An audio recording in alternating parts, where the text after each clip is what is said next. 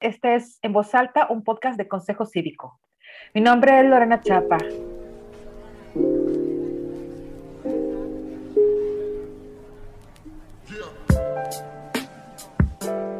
¿Quiénes están luchando por el Nuevo León donde todos queremos vivir? En este espacio platicaremos con personas quienes nos contarán sus historias y eso que les mueve todos los días para hacer el bien común en nuestra sociedad.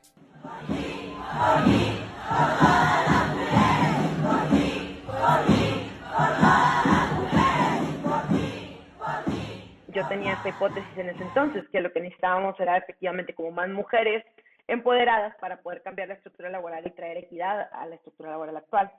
Sin embargo, existe, existen barreras estructurales dentro del ámbito laboral que impiden que una mujer pueda tener acceso o igualdad de oportunidades, ¿no? Hoy vamos a platicar con Norma Cerros. Voy a presentarla brevemente. Norma es abogada especializada en competencia económica. Sus experiencias la han guiado a dirigirse por el camino eh, de trascender en el cambio a favor de otras personas, particularmente a favor de las mujeres. Mujeres que buscan ser exitosas tanto en sus carreras como en sus familias y en los diferentes ámbitos en los que cada una se desempeña. A través de la fundación y dirección de Boomerang, Norma tiene como propósito el superar la desigualdad laboral entre géneros y guiar a las empresas para que las mujeres no solo tengan presencia, sino también voz, e impulsar el empoderamiento de las mujeres para que asciendan en la escalera corporativa y así transformar la estructura laboral de nuestro país. Norma sin duda es una ciudadana que ve mucho más allá que va mucho más allá y, le ayuda a combatir, le ayuda a combatir las injusticias sociales. Esta es su historia.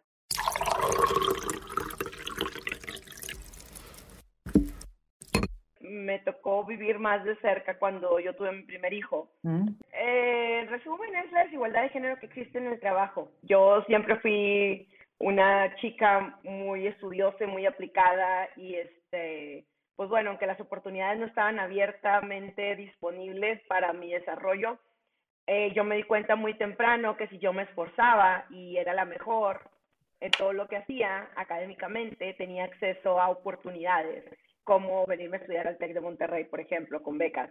Y entonces, así fue, ¿no? Desde todo, toda mi, vida de estudiante hasta que llegué al TEC y, una vez también cuando, cuando me gradué y empecé a trabajar en distintas empresas y en un despacho, pues realmente eh, la meritocracia había cumplido su promesa hasta ese entonces, ¿no? Luego yo me fui a estudiar la maestría en Derecho y Tecnología UC Berkeley School of Law y posteriormente trabajé en la Comisión Federal de Comercio en, en Washington, D.C. Entonces, siempre que cuento esto es como con el afán de decir, pues sí tenía pues credenciales, experiencia, red de contactos, como para poder obtener un muy buen empleo a mi regreso, ¿no?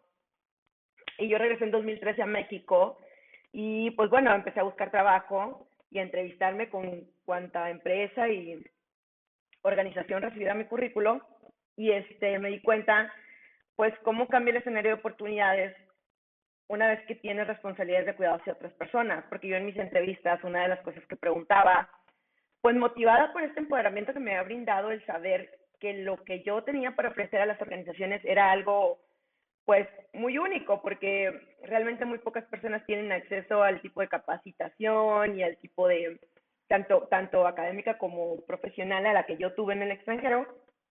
Entonces yo preguntaba eh, acerca de pues bueno esquemas de flexibilidad y otras cosas para poder cumplir con mi necesidad de cuidar de otro ser humano.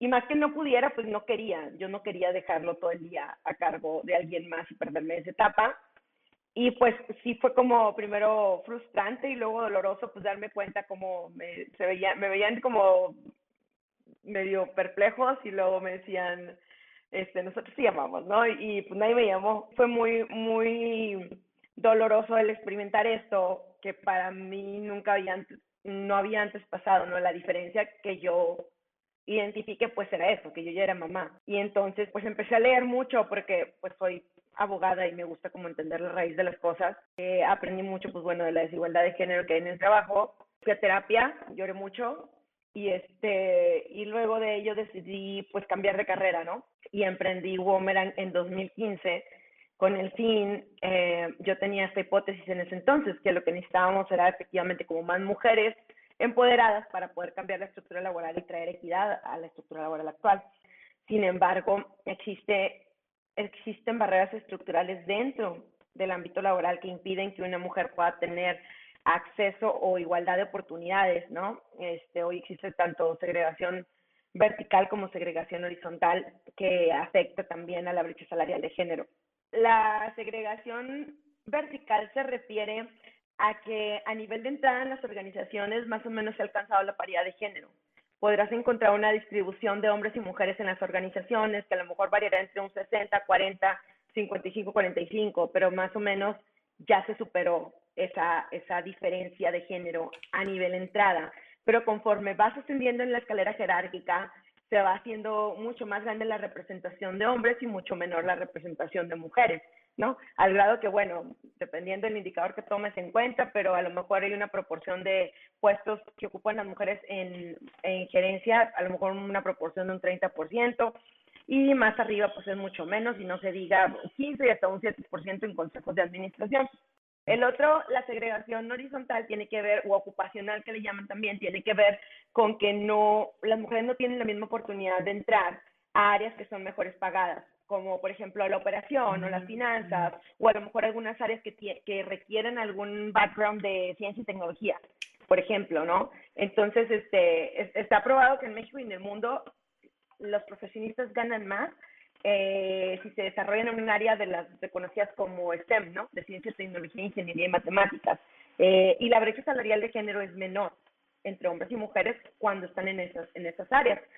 Ahora, lo que decía hace un momento, justo, ¿no? Eh, la brecha salarial de género como indicador país, la forma que se calcula es midiendo el promedio de lo que ganan los hombres que trabajan de tiempo completo y comparando eso mismo con el promedio de lo que ganan las mujeres que trabajan de tiempo completo. Entonces, si partes de la realidad que en México ahorita apenas 45 de cada 100 mujeres tienen acceso al trabajo pagado, versus casi 77% de los hombres, este, si tomas en cuenta factores como que más del 65% del trabajo no remunerado lo llevan a cabo las mujeres. Esto implica que dedican 50 horas a la semana en tiempos de pandemia al trabajo doméstico y de cuidados. Y esas 50 horas son horas que no dedican al trabajo pagado. Entonces, ¿qué otro, ¿qué otro factor? Pues bueno, la presencia de sexismo y de prejuicios de género en el trabajo, la falta de, de estructuras de acompañamiento como servicios de guardería de calidad para que las mujeres puedan, porque ahorita pues, como te digo, no está dividido equitativamente el trabajo de cuidados. Entonces, todo esto hace que, que imagínate, piensa en una empresa, piensa en consejo cívico, cuántos hombres, cuántas mujeres hay, quiénes ocupan los puestos mejores pagados. Entonces, haces ese análisis y te das cuenta de que la brecha salarial de género es mucho más allá o va mucho más allá de salario igual a trabajo igual. Cuando hablamos del, del salario igual a trabajo igual, el que se le conoce en inglés como el equal pay por equal work, se refiere únicamente a la discriminación, eh, vaya, el elemento de la brecha salarial de género que es la discriminación, que tú desempeñes un puesto y que un hombre desempeñe un puesto igual o similar y que por esa razón a ti te paguen menos por ser mujer. Eso se llama discriminación salarial. Pero no es lo único que ocasiona la brecha salarial de género. Entonces, de ahí que, pues bueno, poco a poco nuestro camino de experimentos o de pilotos en Wamerang haya, nos haya dado de retroalimentación para irnos enfocando en atender de estos distintos factores que tienen impacto en la brecha salarial de género. Nosotros tenemos programas de empoderamiento para mujeres en la empresa y también programas para trabajar el prejuicio de género en las organizaciones. Eh, también acompañamos a las organizaciones a diseñar su estrategia desde cero, su estrategia de equidad de género en el trabajo. No entramos y medimos cómo está la situación, qué es lo que está ocurriendo, dónde es que le duele más a la empresa y qué intervenciones de las que hemos desarrollado podrían tener, tener un mayor impacto, ¿no? Esa es la forma en que acompañamos a las mujeres en el trabajo y también en las empresas, pero a la par estamos tratando de cambiar la conciencia social a través de eh, nuestras campañas, ¿no? Principalmente dos, que es el Equal Pay de México y Un Futuro Brillante. Ambas campañas tomaron la forma de un foro slash este, campañas de comunicación, pero también otro tipo de intervenciones, ¿no? Por ejemplo, te puedo platicar que en 2019 el Foro Equal Pay Day México estuvo enfocado en incentivar a los hombres a participar más en el trabajo no remunerado. Y eh, para ello no, hicimos una alianza con la Embajada de Suecia y, en México y trajimos una exhibición fotográfica que muestra papás suecos participando en este tipo de trabajo. Pero adicionalmente hicimos un concurso de foto mostrando papás mexicanos eh, haciendo lo mismo. Entonces, esto se presentó en una exhibición fotográfica fuera del Museo Metropolitano de Monterrey y pues eh, la, la, intención era esa, ¿no? Cómo mostrar estos modelos a seguir para que más hombres se involucren en este trabajo no remunerado y las mujeres puedan tener una mayor participación en la economía. Otra de las intervenciones también derivadas de, de la campaña fue una, una iniciativa de reforma a leyes federales que presentamos en 2019, a través de la cual propusimos que se prohíba que te pregunten cuánto ganas al momento de estar participando o concursando por una vacante, indistintamente del género. Porque bueno, si ya sabemos que existe una brecha salarial de género y que las mujeres llegan con ese diferencial a la hora de cambiarse de empleo, pues qué sentido tiene, ¿no? Tú como empresa págale lo que merece el puesto y, y no tomes en cuenta esa penalización de alguna forma que las mujeres han sufrido porque nadie les dijo que podían negociar, nadie les, o las penalizaron cuando negociaron o cuando pidieron aumentos, o, o, y pues bueno, se convierte en una cosa que de la que no puedes superar a menos que se detenga con ese tipo de prácticas. Esta iniciativa se aprobó en el Senado el año pasado y ahorita estamos, eh, pues bueno, tocando la puerta de la Cámara de Diputados para que se convierta en ley.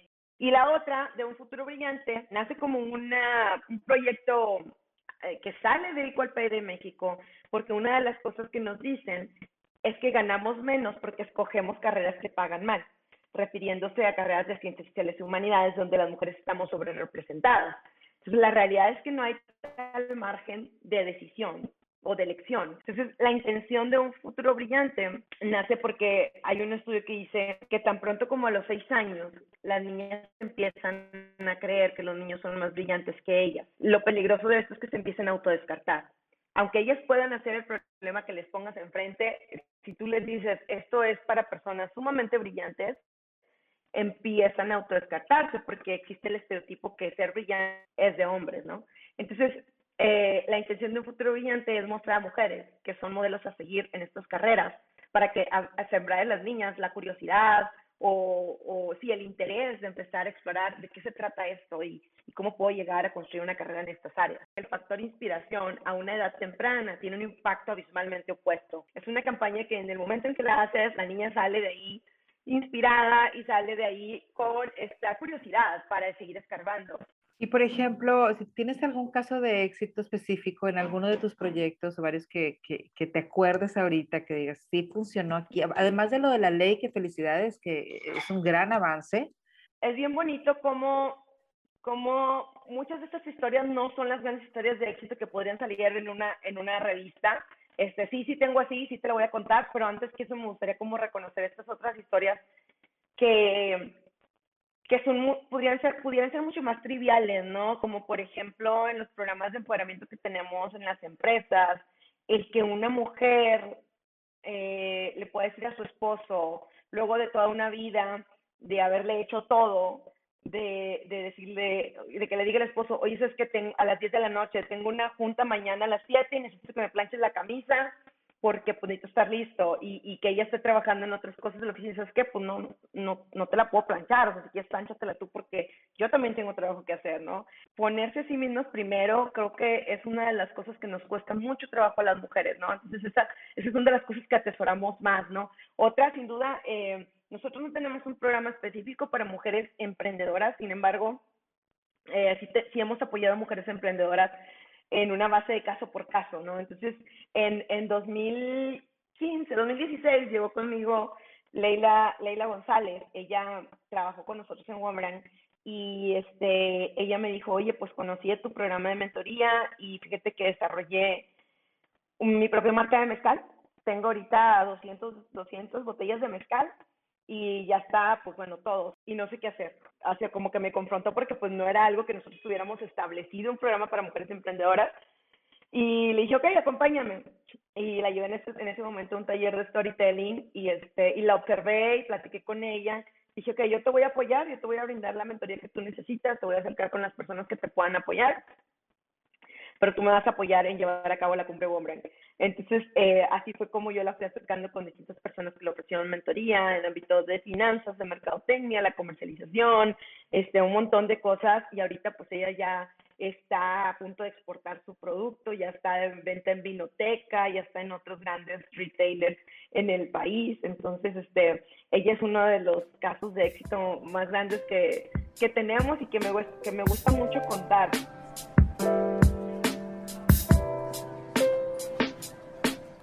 El discurso de lo que es políticamente correcto, como que ya todos estamos de acuerdo, ¿no? El discurso de las organizaciones, el discurso público de las organizaciones mm. es en el sentido de apoyar la igualdad de género en el trabajo.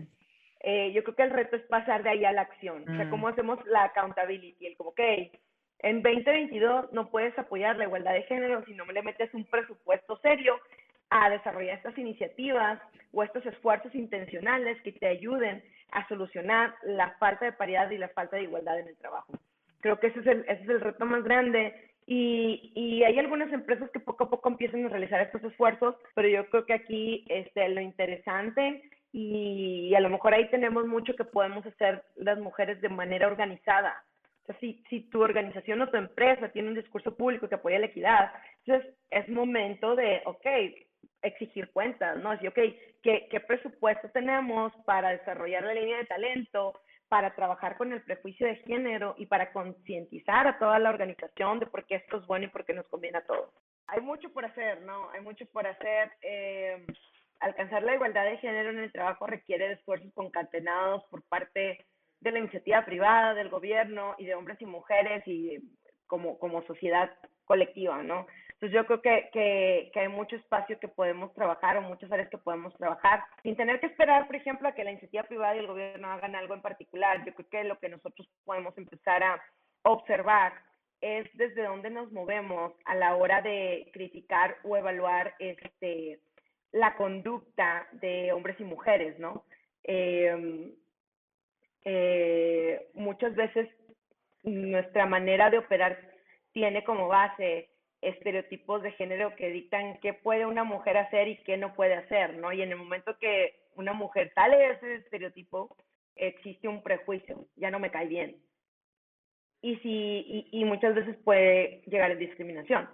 Yo actúo con base en, esa, en ese prejuicio. Cuando actúo con base en ese prejuicio es una discriminación. Entonces yo creo que lo más básico es observarnos todas estas creencias y todas estas cosas que les decimos a los niños y a las niñas que, es de niños y que es de niñas, o sea, no hay tal cosa, no hay tal cosa, yo creo que eso es, es, algo bien cercano que podemos hacer todos y todas, eh, eso por un lado, y yo creo que, que las mujeres organizadas que tienen acceso al trabajo pagado, pues poder em, de alguna forma demandar que, que, las, que, que la empresa o la organización dedique un presupuesto serio para atender la falta de igualdad de género en el trabajo. Creo que, que eso eso sí, si tu empresa se, se cuelga del 8 de marzo, pues es una gran oportunidad para decir, ok, estamos en 2022 y no puedes decir que apoyas y no le metes lana a atender todos estos problemas, ¿no?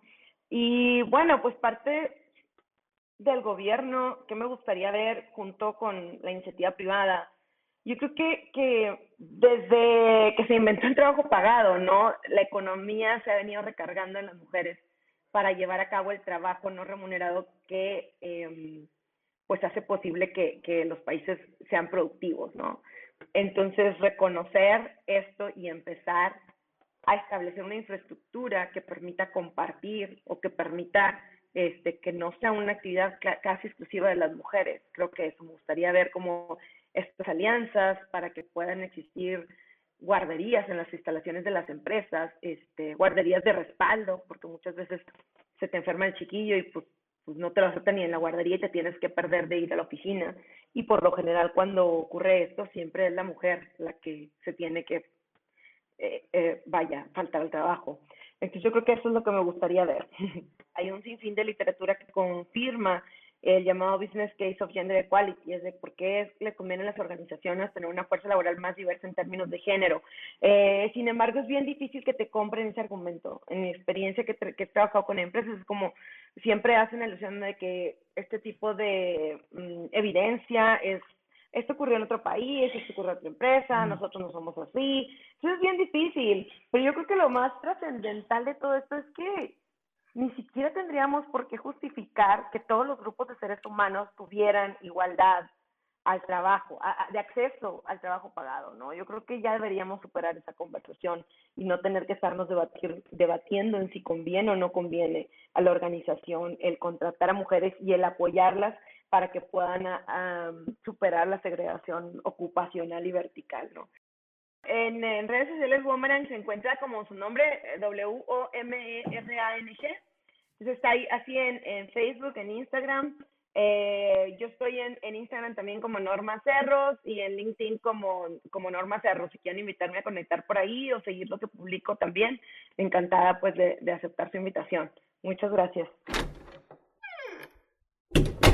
Y también, bueno, invitamos a todas eh, eh, las personas que nos están escuchando a seguirnos en nuestras redes sociales de Consejo Cívico. En Facebook como Consejo Cívico eh, tenemos www.consejocívico.org.mx y arroba cívicos en Twitter y Consejo Cívico en Instagram.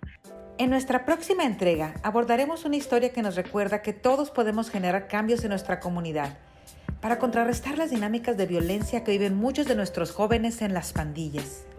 Y para ello es preciso construir redes de colaboración entre sociedad y gobiernos. Gracias por acompañarnos en este episodio de En Voz Alta, un podcast de Consejo Cívico. Hasta la próxima.